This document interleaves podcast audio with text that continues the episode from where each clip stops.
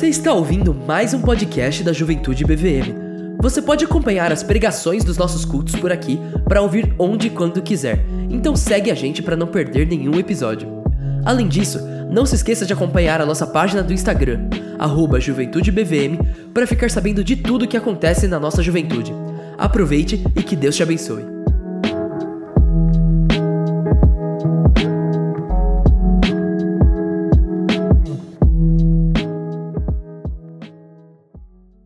Amém. Pode se sentar, gente. Obrigado, banda, pelo, por nos conduzir assim em louvor, adoração. Essa última música que a gente cantou tem um trecho que fala, né, que até os meus até os meus erros e os meus fracassos se tornaram em milagres. Isso me lembra muito do que Jesus fez ao longo dos evangelhos, transformando o fracasso das pessoas e conduzindo-as mesmo diante dos erros delas as conduzindo para mais perto dele e fazendo até milagres na vida delas. É o que a gente vai ver hoje, inclusive. E na oração da Paulinha agora, ela comentou que o mundo já vem há algum tempo né, nesse negócio chamado pandemia, já vem há um tempo nisso tudo, nessa loucura. E, e o estado atual das pessoas me lembra muito o estado em que os indivíduos que presenciaram esses milagres e foram beneficiados por esses milagres estavam. Especialmente pelo milagre que a gente vai conversar hoje à noite, um, um milagre registrado aí nos evangelhos. Que é aquele estado, é como se o mundo tivesse assim, todo mundo meio meio assim parado, olhando, sem muita direção, todo mundo meio tentando entender o que está acontecendo, sem muitas respostas, e aí a gente tem o Senhor Jesus conduzindo aquela multidão meio perdida, e é mais ou menos o que a gente vê hoje, essa multidão meio perdida, sem entender o que está acontecendo no mundo, a gente vê expectativa de melhora, a gente tem boas notícias, mas ainda assim todo mundo meio, meio perdido, meio sem entender o que está acontecendo, né? E esse milagre que a gente vai ver hoje à noite é o único milagre, com a exceção da ressurreição, é o único milagre que os quatro evangelhos registram. Os três sinóticos e o evangelho de João também trazem. Eu gosto muito desse milagre, volta e meia eu, eu retorno a ele, aprendo muitas coisas com ele. E, e pelo fato dos quatro evangelhos registrarem esse milagre, a, a, didática de hoje à noite vai ser mais ou menos assim: a gente vai ver, a gente vai fazer uma leitura corrida de nenhum dos textos, a gente vai só se situar na história, que é bastante conhecida, mas a gente vai tirar uma lição desse milagre em cada um dos quatro evangelhos. Então, em cada um a gente vai aprender alguma coisa. E, embora a gente não faça a leitura corrida do texto. E já digo que isso não é exaustivo, porque esse milagre é riquíssimo e tem muita coisa para aprender, muita coisa para extrair dele. E já digo também, já adianto que não significa que essas lições são exclusivas do evangelho em questão. Então, quando a gente conversar sobre a perspectiva de Marcos, não é só como se Marcos trouxesse aquilo, e os outros não. Os outros evangelhos também trazem lições semelhantes, mas a, a didática vai ser assim. Então, são os quatro evangelhos, o único milagre que os quatro registram, e então a gente vai ver em cada um deles o que a gente aprende a partir desse milagre. E eu estou me referindo, é claro, ao milagre da. Isso mesmo. Ninguém respondeu. Exatamente. É o milagre da multiplicação dos pães e peixes. A primeira multiplicação dos pães e peixes. O único milagre que os quatro evangelhos registram, com exceção da, da ressurreição. Então, a, a primeira perspectiva que a gente vai ver vai ser a do evangelho de Marcos. E é curioso isso porque normalmente o evangelho de Marcos, então você já abre aí sua Bíblia no capítulo 6. Normalmente esse evangelho costuma ser, dentre os quatro evangelhos, o mais resumido. Marcos sempre é o mais objetivo. Ele, ele conta assim, a história de uma maneira bem condensada e segue o jogo. Mas nesse caso específico, Marcos é o mais detalhista, em comparação com os sinóticos, especialmente, com Mateus e Lucas. Ele é o mais detalhado e ele, ele conta essa história de uma maneira bem é, é, bem rica, contando até de como foi a divisão dos grupos em 50 e 100, para então Jesus fazer a multiplicação. Para a gente se situar na história, e todo mundo está na mesma página, esse milagre acontece. É, é, é, gostoso ver como os evangelhos se complementam, né? Cada um tem a sua perspectiva e vai trazendo detalhes sobre a história. Esse milagre acontece próximo de uma, de uma festa muito importante dos judeus, que é a festa da Páscoa.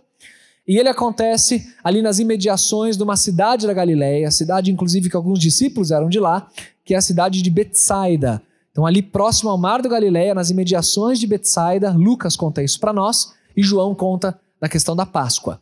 É, esse é o contexto. A popularidade de Jesus estava lá em cima, ele estava bombando na, nas redes ali naquele momento.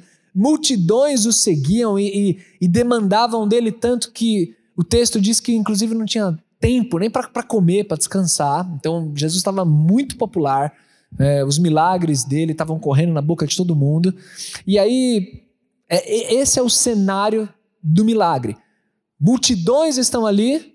Jesus então passa a olhar para elas e a ensiná-las e a curá-las e tudo mais. E aí, ao término de tudo isso, Jesus decide alimentar uma multidão enorme, que só contados os homens eram 5 mil 5 mil, fora mulheres e crianças. Então é muita gente e Jesus decide alimentar cada uma delas. Então, Marcos traz de maneira bem detalhada é, é essa história, é muito gostoso ver. E no verso 34, eu vou, na parte de Marcos, na perspectiva dele, eu vou focar só no verso 34, porque só ele diz assim, com essa riqueza de detalhes, o seguinte: Marcos 6, verso 34. E Jesus, saindo, viu uma grande multidão e teve compaixão deles, porque eram como ovelhas que não têm pastor. E começou a ensinar-lhes muitas coisas. Marcos é quem diz isso. Marcos é quem faz a menção à compaixão que Jesus sentiu. E ele destaca isso, e é bonito ver porque você consegue se transportar para a cena e observar Jesus tendo aquela sensação, porque a palavra compaixão ela traz essa ideia de aqui dentro o interior se remoendo, doendo aqui por dentro. É, é um envolvimento emocional que Jesus teve com aquela multidão diante do estado que a multidão estava. Então é muito legal como Marcos pontua esse sentimento que Jesus teve. Ele olhou para aquela galera e teve assim uma compaixão muito grande porque ao olhar para cada uma daquelas pessoas, elas pareciam a ele como ovelhas que não têm pastor. Imagina a figura. Pensa no animal ovelha, que é um animal um tanto estúpido e um tanto indefeso. Imagina um rebanho de ovelhas sem pastor. Simplesmente não tem direção nenhuma, não consegue fazer nada. Ovelha cai, mal consegue levantar. É, é um estado deplorável, assim, totalmente expostos a perigos, a, a, a predadores. Uma ovelha sem pastor é um, é, é um animal ali totalmente à mercê de, de morrer, de se ferir e tudo mais. E Jesus estava olhando aquela multidão exatamente assim, como ovelhas que não têm pastor. Ao longo do, do, da minha jornada ministerial, né, como pastor, ao longo dos anos, um episódio que eu associo muito a esse texto, que me lembra muito como meu coração se condoeu, foi um episódio que eu vivi antes aqui de Vila Mariana, quando eu pastoreava no extremo sul da capital, na periferia aqui de São Paulo capital, num bairro bem longe chamado Colônia. E depois de Parelheiros, e mais longe ainda do que Colônia, era indo ainda mais para frente, assim, era barragem, que tem até a represa ali, você vai embora. E eu me lembro de uma família que chegou à igreja e estava tão assim firme com Jesus que estava falando do evangelho para uma amiga. A família que chegou era uma, uma moça com seis filhos e, e ela se converteu genuinamente e as crianças dela passaram a frequentar a igreja, inclusive ela está firme até hoje. E aí ela quis que uma amiga dela conhecesse a palavra e, e pediu para que eu a visitasse, visitasse essa amiga dela. Essa amiga dela, ela se chamava Luana, ela tinha 29 anos e tinha cinco crianças, uma de cada pai. É, esse era o estado da Luana, numa casa muito simples, uma situação assim, muito difícil. E a Luana, até por conta desse contexto, por conta do, dos pecados, por conta da, das fraquezas dela também, ela, ela tinha uma vida muito complicada, ela tinha vícios, é, drogas, tudo mais, e, e a, o estado estava muito crítico. Assim, eu me lembro de chegar naquela circunstância e me sentir absolutamente impotente, assim. Eu lembro de olhar aquilo e falar, meu,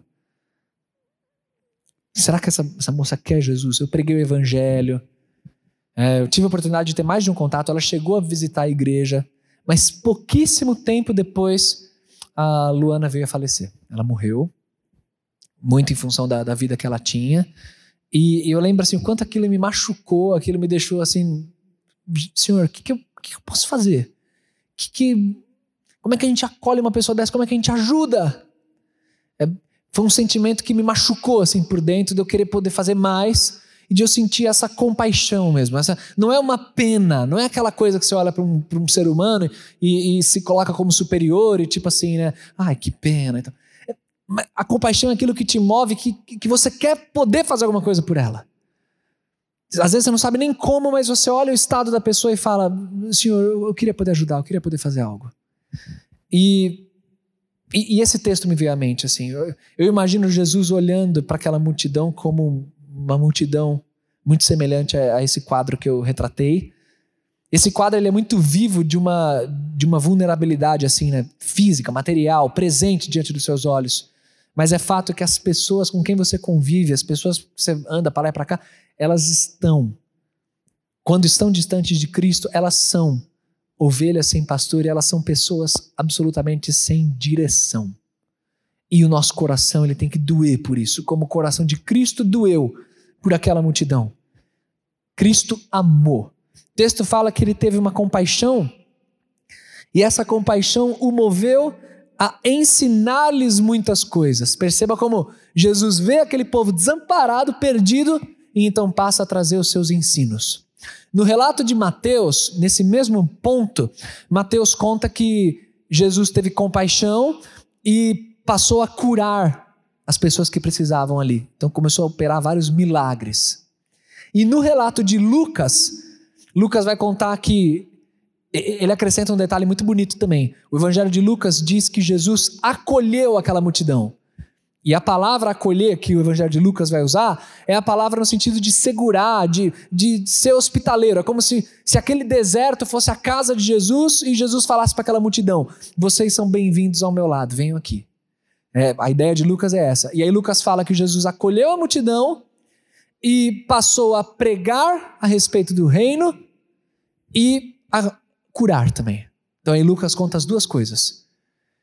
E é legal isso, porque nesse milagre você vê Jesus operando outros milagres nesse, nesse contexto, e, e logo em seguida um milagre grandioso que é de alimentar uma multidão daquela, daquele tamanho.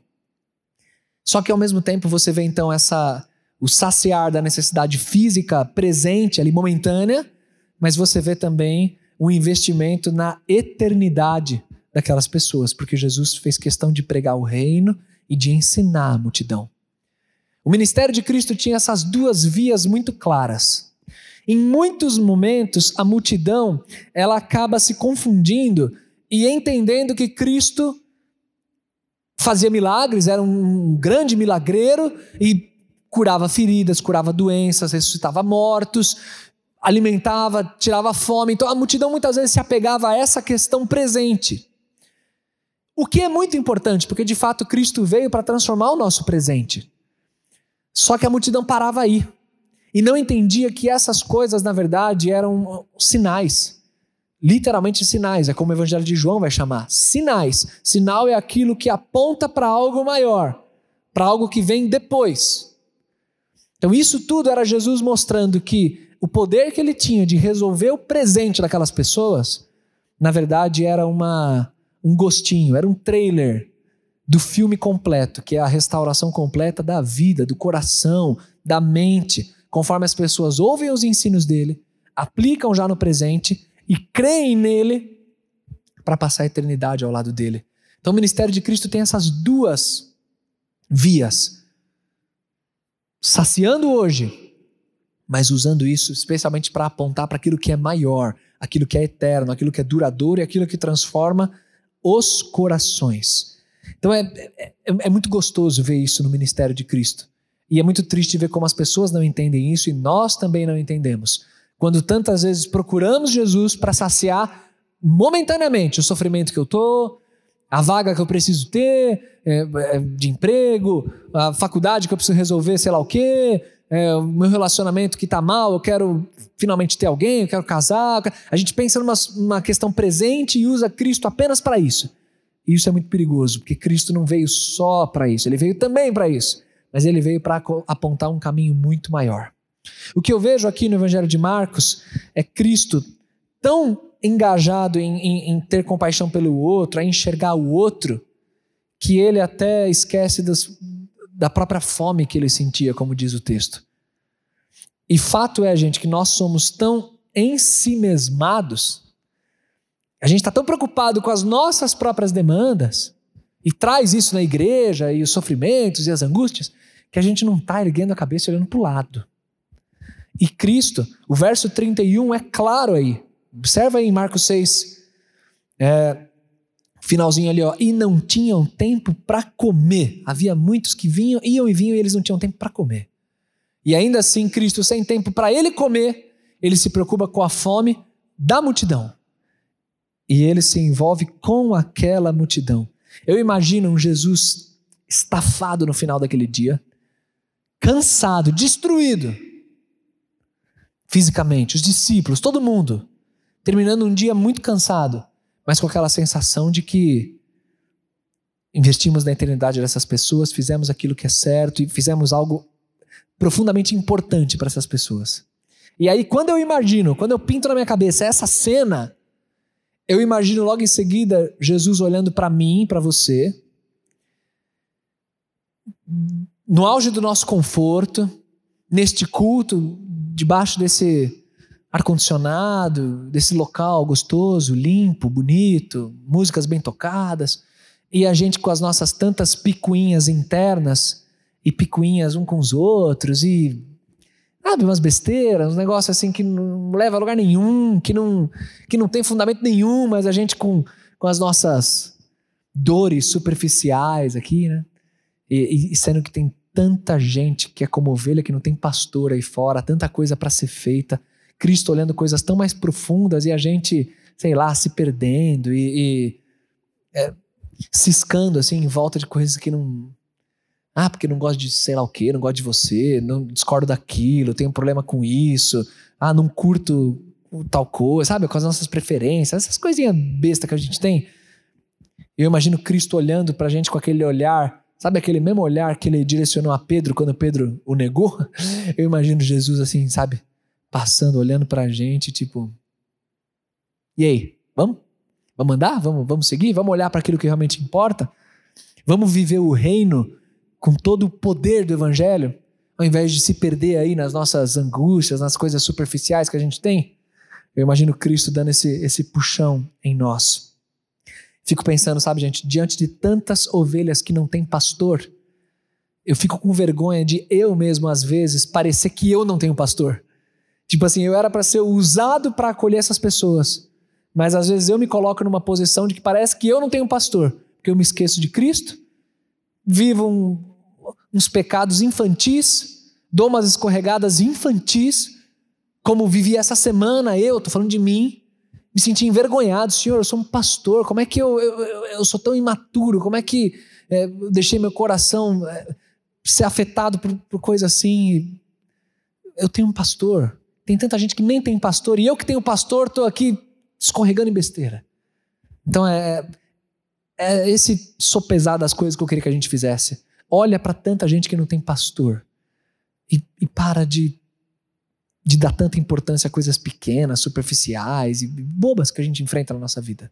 Vamos olhar para quem não tem Cristo. Muita gente que não tem.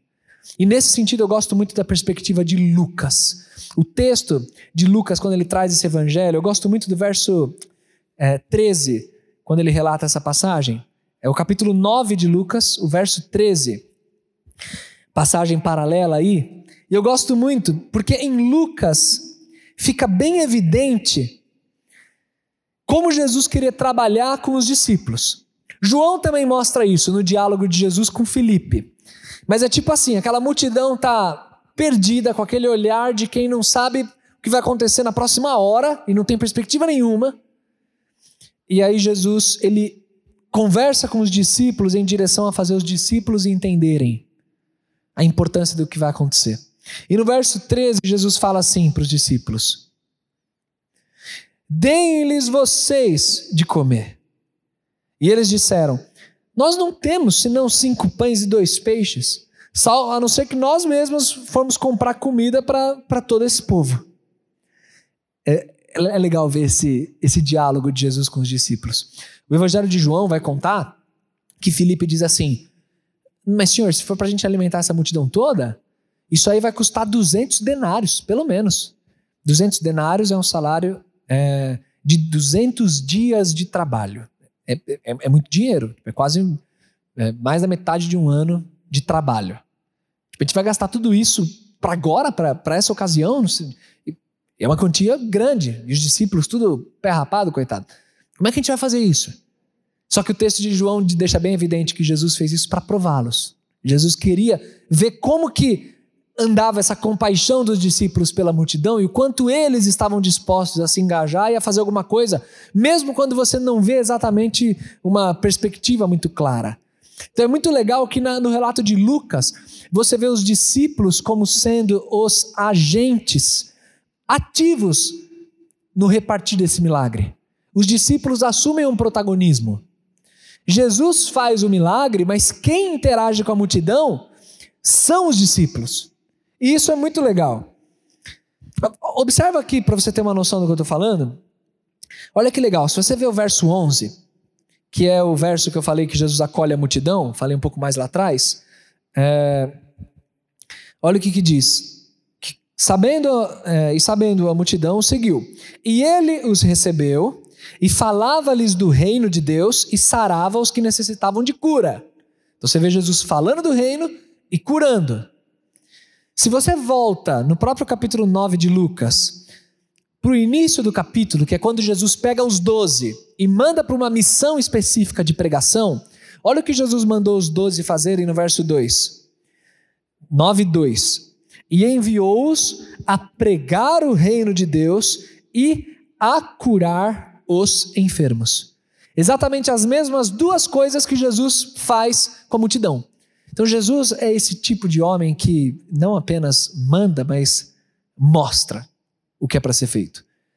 Ele mandou os discípulos fazerem isso um pouquinho antes, e agora ele, ele, tá, ele próprio faz com a multidão.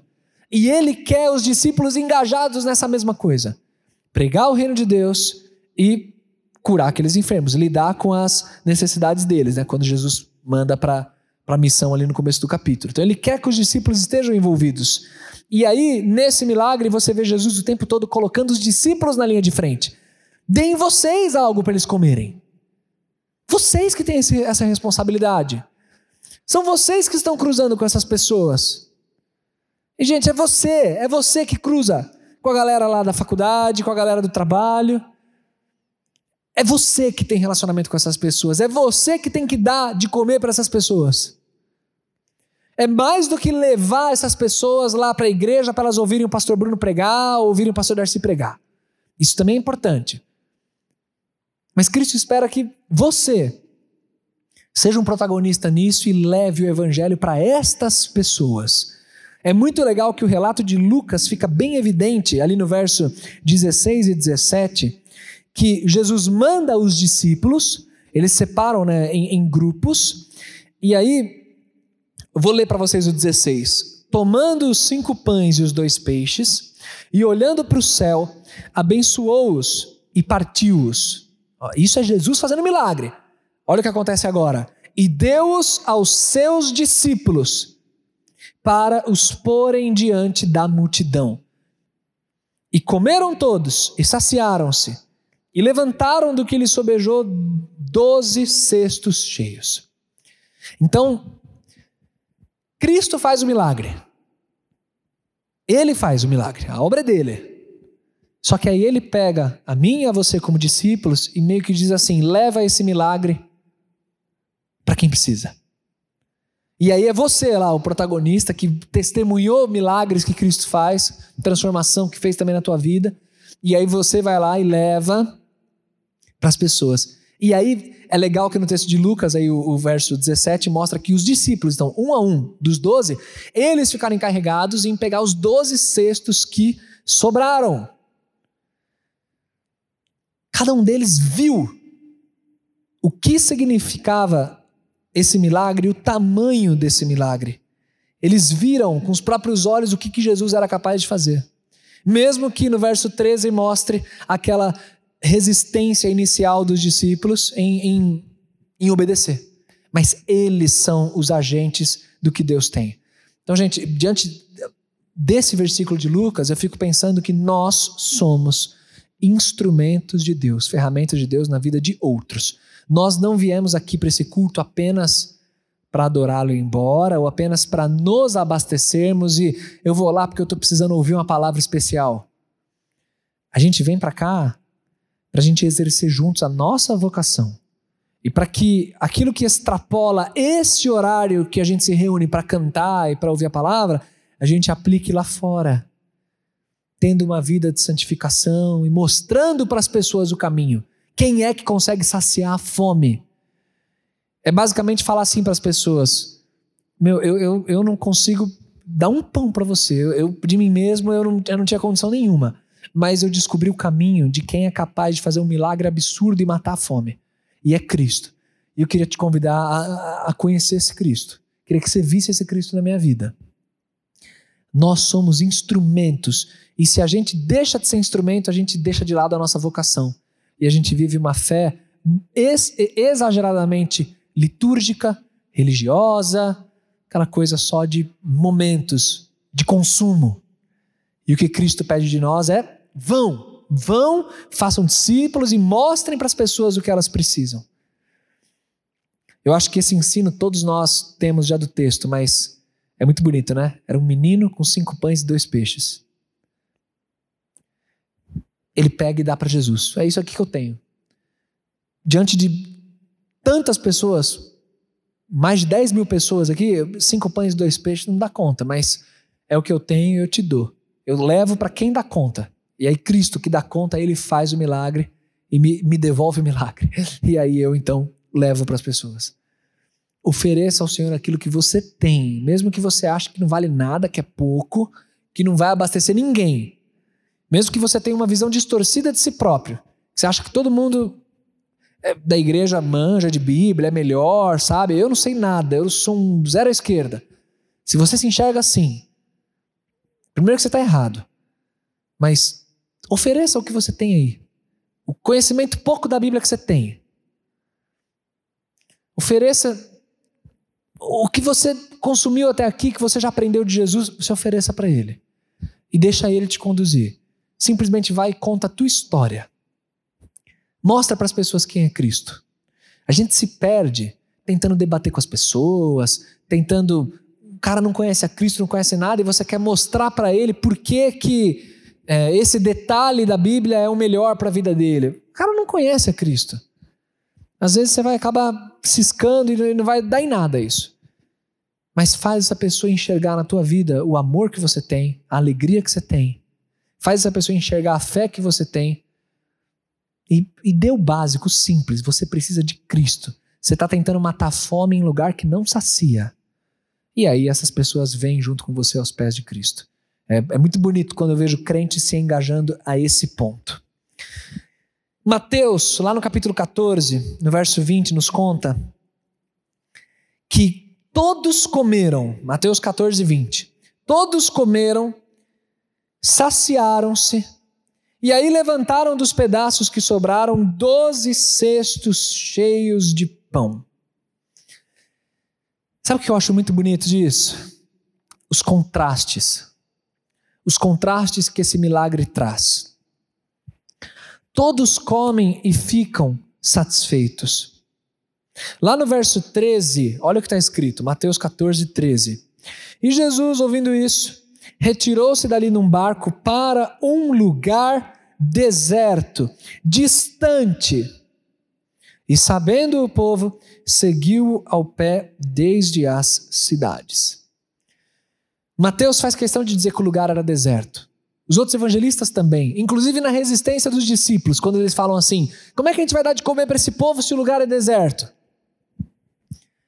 Perceba o contraste. É um lugar deserto, e o que, que Jesus transforma esse lugar deserto? Os discípulos aprenderam, e é esse o destaque que eu faço aqui. Os discípulos aprenderam que não existe lugar deserto em que Cristo pisa os pés. Porque Cristo é a própria personificação da fartura e da terra fértil. Os discípulos aprenderam que chamar um lugar de deserto com Cristo ali é absolutamente errado. Porque Cristo alimentou todo mundo a ponto de sobrar em cestos. E isso é o que Jesus faz por nós.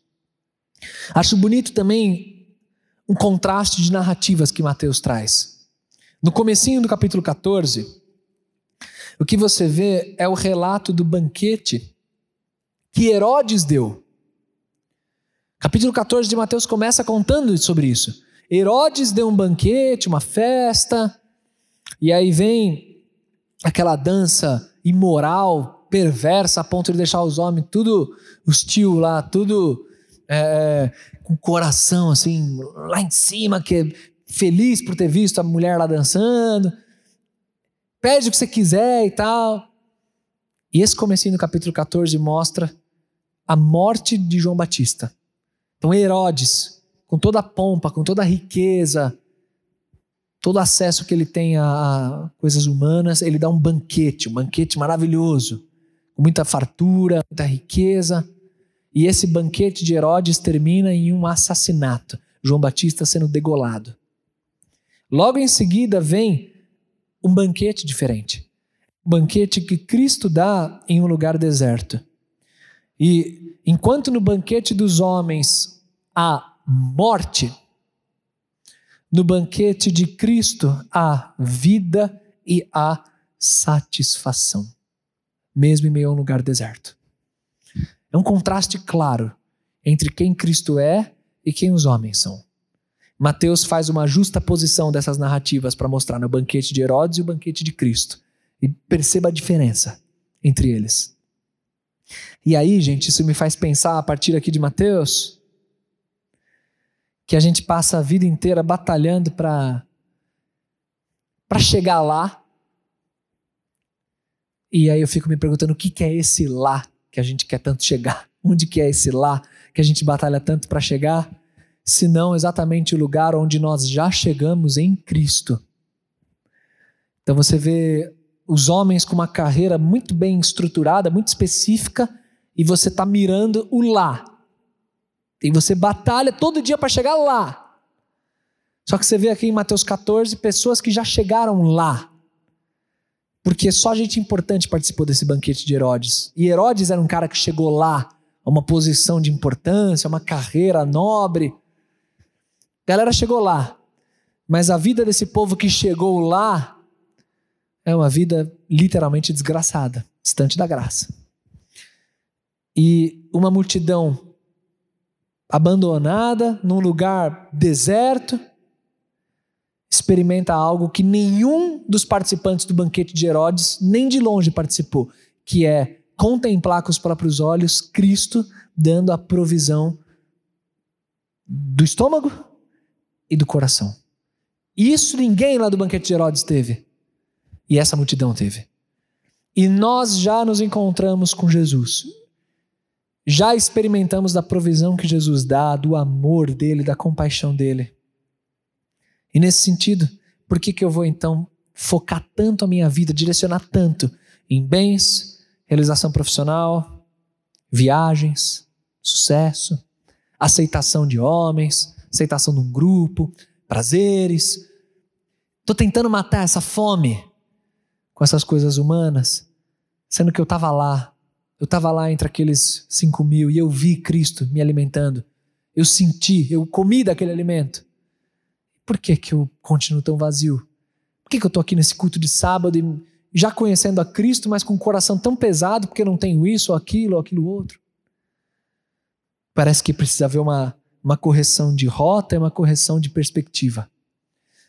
Um dos homens mais felizes de Mateus 14 foi João Batista, que morreu decapitado mas morreu no lugar certo, fazendo o que era certo e tendo o coração totalmente queimando pelo Senhor e pelo reino dele.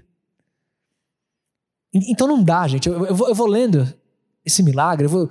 Marcos, Lucas, Mateus, e, e são, é um tesouro que, que, não para de sair coisas que, que me confrontam e me, e me fazem enxergar as coisas com outros olhos. E eu preciso dividir isso com vocês. Não dá para nenhum de vocês entrar aqui e sentir de perto, testemunhar a compaixão de Cristo e sair do mesmo jeito, não dá. A gente precisa ter o coração assim pastoreado de perto pelo Senhor Jesus e pelo que ele faz. Vamos olhar o último relato dos evangelhos de João, que é o mais diferente deles aí, e ver uma coisa muito bonita que, que acontece e para nos fazer pisar no chão no mundo real. O relato de João está lá no capítulo 6. Quando João traz esse relato, o verso que eu quero destacar é o verso 15. Porque no verso 15 diz assim: Isso só João vai contar, ninguém dos outros evangelistas conta. João 6,15. Logo após o milagre acontecer, olha só, verso 15: Sabendo, pois, Jesus que haviam de vir arrebatá-lo para o fazerem rei, ele tornou a se retirar, ele só, para o monte. O que acontece aqui é que a multidão que testemunhou esse milagre entendeu tudo errado. Aquele povo que não tinha pastor, que estava perdido. Eles foram alimentados, mas entenderam tudo errado. O que eles entenderam é que Jesus representava o libertador político que agora, naquele momento, iria conduzi-los a se ver livre do Império Romano, da opressão. É o rei que estávamos há tanto esperando. Vamos forçá-lo aqui a ser o nosso rei e agora a gente vai se livrar de tudo. E eles entenderam tudo errado. Porque o que Jesus queria mostrar com esse milagre é que ele é o provedor das necessidades mais básicas e também das mais profundas deles. E que eles tinham que crer de todo o coração nele e enxergar a eternidade. Mas o povo tem muita dificuldade de enxergar a eternidade. Nós temos muita dificuldade de enxergar a eternidade. É por isso que tem tanto crente mais ou menos aí na, espalhado nas igrejas de Cristo. Porque a gente está muito focado no aqui e agora, né? A gente se perde o tempo inteiro, dia após dia no aqui e agora. A gente desvia o olhar da eternidade. Então isso acontece com aquela multidão. E aí eu imagino a tristeza de Cristo de ver a, a multidão errando as expectativas a respeito dele. Eu não sei se você já passou por algo assim. Você perceber que as pessoas estão com uma expectativa totalmente errada em cima de você. E, e é horrível isso, porque você não. Não, eu não estou aqui para saciar essa expectativa, eu não estou aqui para isso. Mas as pessoas estão focadas nisso. Elas querem isso de você, mas isso não é o que você quer. E aí fica esse, essa situação desagradável. Só que João 6 nos conta que a situação é muito mais do que simplesmente uma situação desagradável. O que acontece um pouquinho mais para frente é que a multidão se volta contra Jesus. Jesus acabou de alimentar aquela galera. E o verso 66 vai nos dizer: Desde então, muitos dos seus discípulos tornaram para trás e já não andavam mais com ele. Porque o que acontece é que Jesus corrige a rota dessa multidão um pouquinho depois. A multidão continua pressionando Jesus e Jesus fala: Eu vim aqui, eu sou o pão da vida, eu vim aqui para muito mais do que essa necessidade presente creiam em mim.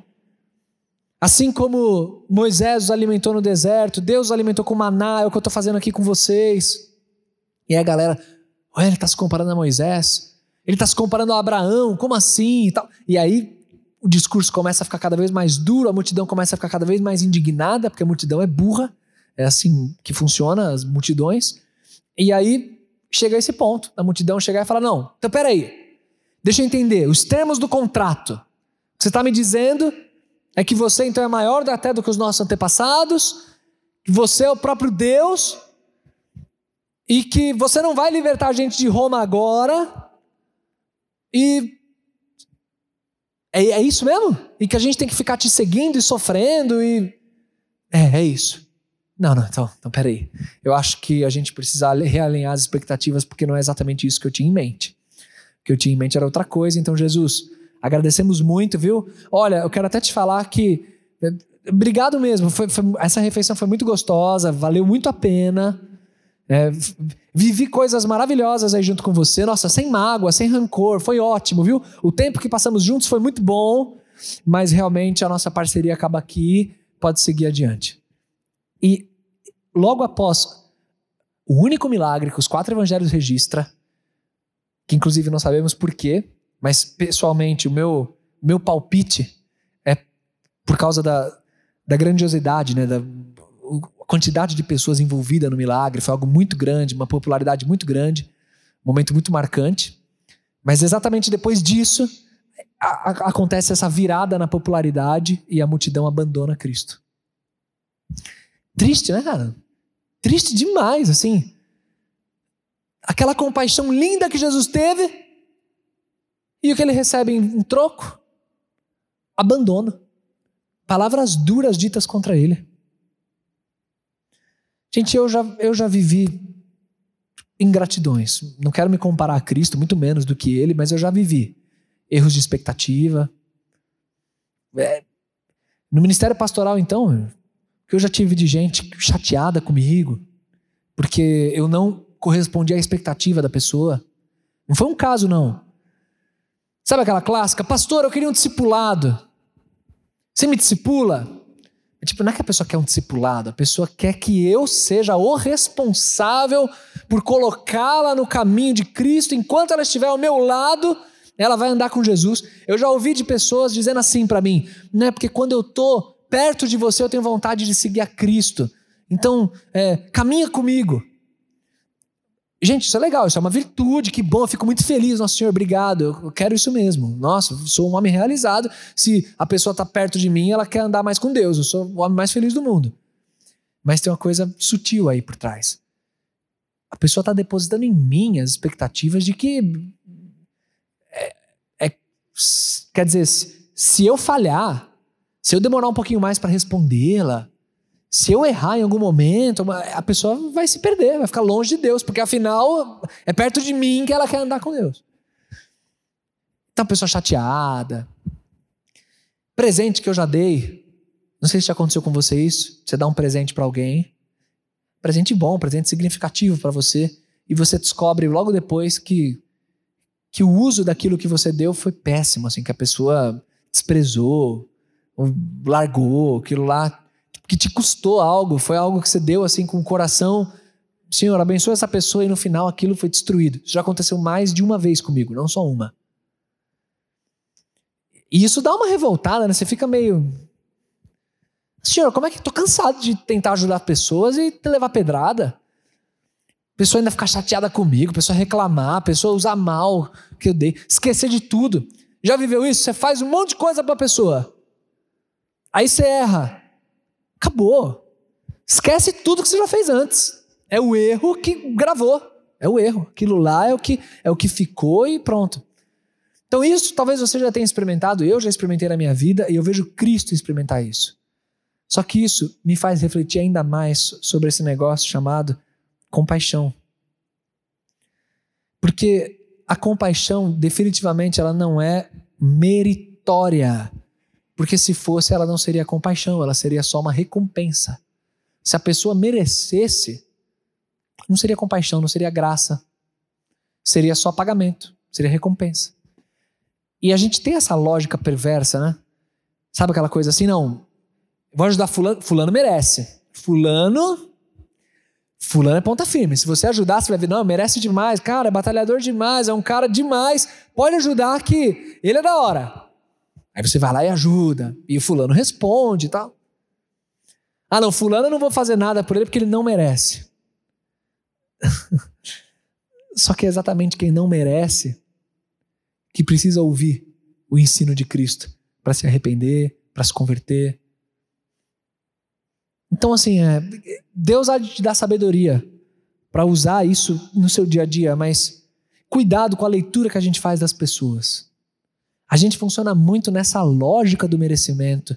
E o evangelho, ele é o evangelho da graça, da compaixão. E se Cristo fosse olhar para mim e só me desse pão, baseado no meu merecimento ali, eu, eu, eu morreria de fome. Mas Cristo, ele, ele me alcançou, como alcançou essa, essa multidão. Ele foi até ela. Mesmo sem merecer, mesmo sendo gente que não vale nada. Vale nada. Gente perversa. Então é óbvio, sempre temos que ter sabedoria. Sabedoria para ajudar as pessoas. Às vezes, dizer não para uma pessoa, inclusive, é uma ajuda que ela precisa. Então, você tem que ter muita sabedoria. Mas o ponto que eu estou destacando é: tenha compaixão das pessoas e ame-as, mesmo diante da podridão delas. Porque Cristo faz isso com a gente. Ele não gosta só de quem é legal, quem merece, quem é ponta firme. Ele ama e ele vai atrás de quem não merece nada. Que somos nós. Cuidado para não ser uma pessoa muito justiceira com seus irmãos do corpo. Gente, volta e meia eu ouço de vocês.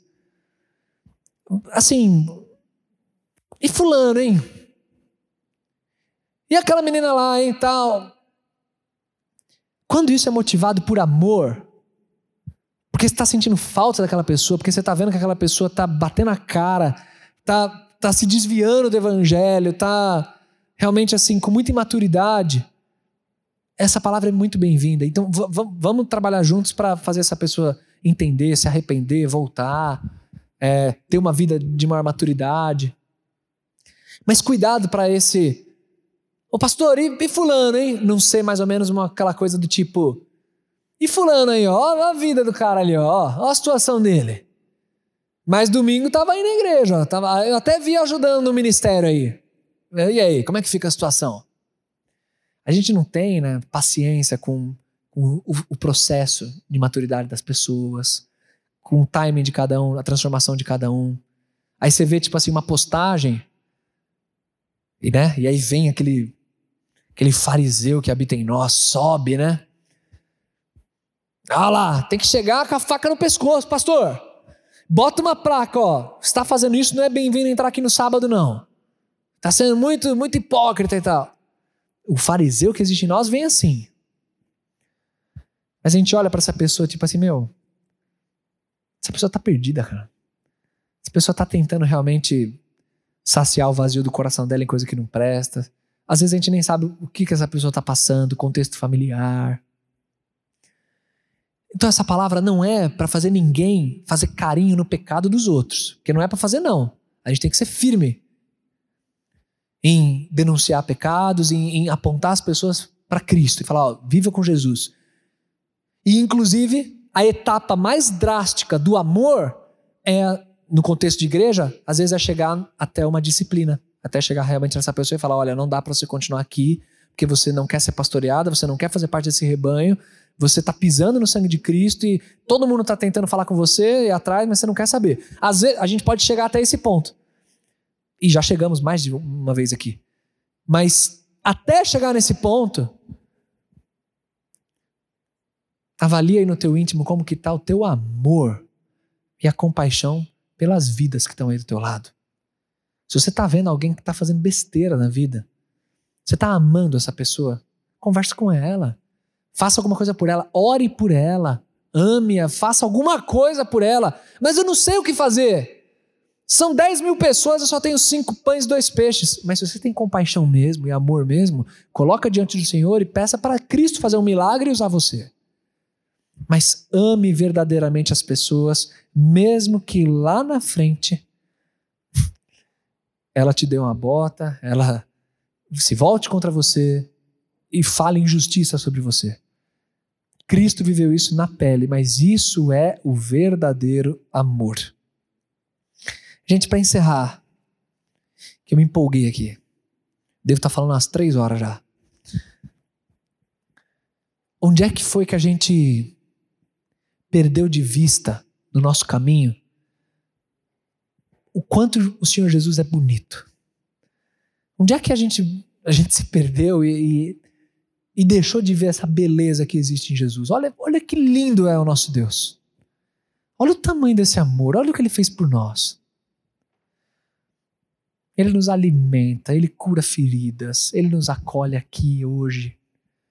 Jesus é lindo demais, gente. Onde é que a gente perdeu isso de vista e está se encantando com o lixo que existe no mundo, se perdendo em conhecimentos humanos, se perdendo em pecados, em vícios, em tudo que não presta.